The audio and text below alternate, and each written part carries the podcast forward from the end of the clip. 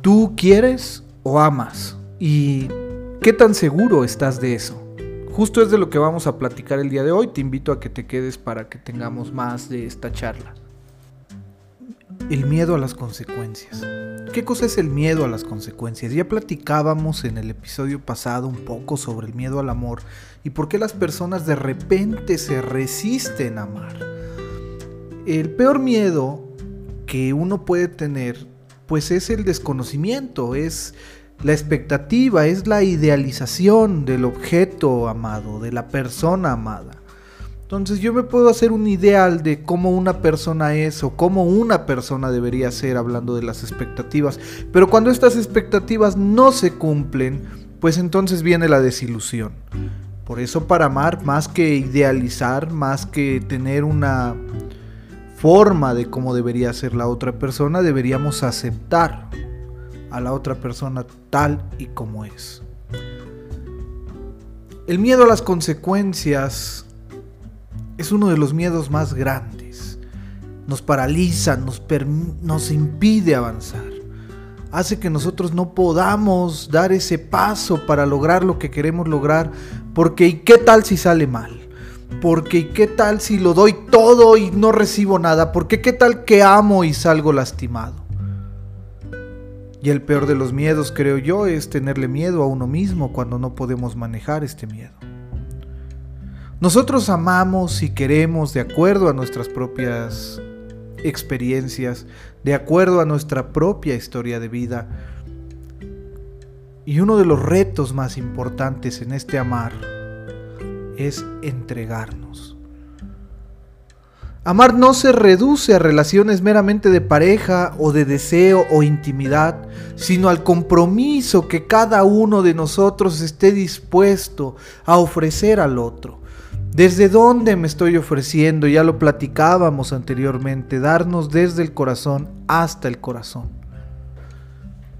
Citando un fragmento de Paola Domínguez Bullosa, que es una coach que publica un artículo muy bueno, dice, el amar implica libertad, respeto por la esencia de lo amado, no quiere ni desea cambiarlo, lo acepta como es, no envidia, no compite, no cela, no dramatiza, no limita, cree, no duda.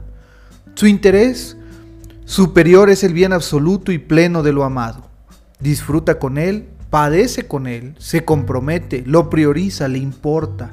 El amor da paz, felicidad, complicidad, seguridad, confianza, apoyo incondicional.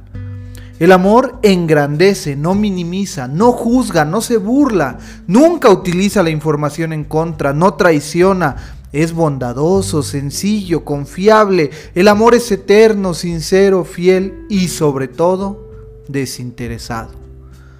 El querer es más tímido, más desconfiado, más dubitativo. Es más que el simple aprecio, pero menos que el amor incondicional. El querer implica un deseo de posesión. Puede ser caprichoso, necio, interesado, egocéntrico y más complejo. Siempre trata de tener expectativas, de esperar algo a cambio, de tener un interés aparentemente genuino que le cubra ciertas necesidades o apegos. La diferencia absoluta entre amar y querer es el conocimiento. El conocer a fondo el objeto es lo que nos permitirá elegir el quererlo o amarlo o incluso rechazarlo. Se quiere cuando aún no se conoce o cuando aquello que se conoce se alimenta por una simple percepción o idea personal que poco o nada tiene que ver con el objeto en cuestión. El querer idealiza, el amor ama la realidad tal cual es. Por eso el amor no sufre, porque no genera expectativas. A diferencia del querer, quien quiere sufre porque espera, Espera que el objeto de su querer se adapte a sus deseos o idealización que se tiene y no a la realidad de lo que es. El que quiere sufre no por falta de amor, sino por el ego herido. Y así, mis estimados amigos, San Pablo también le escribe a los Corintios, en San Pablo a los Corintios 13, aunque yo hablara todas las lenguas de los hombres y de los ángeles, si no tengo amor, soy como una campana que resuena o un platillo que retiñe. Aunque tuviera el don de la profecía y conociera todos los misterios y toda la ciencia, aunque tuviera toda la fe, una fe capaz de trasladar montañas, si no tengo amor, no soy nada. Aunque repartiera todos mis bienes para alimentar a los pobres y entregara mi cuerpo a las llamas, si no tengo amor, no me sirve para nada.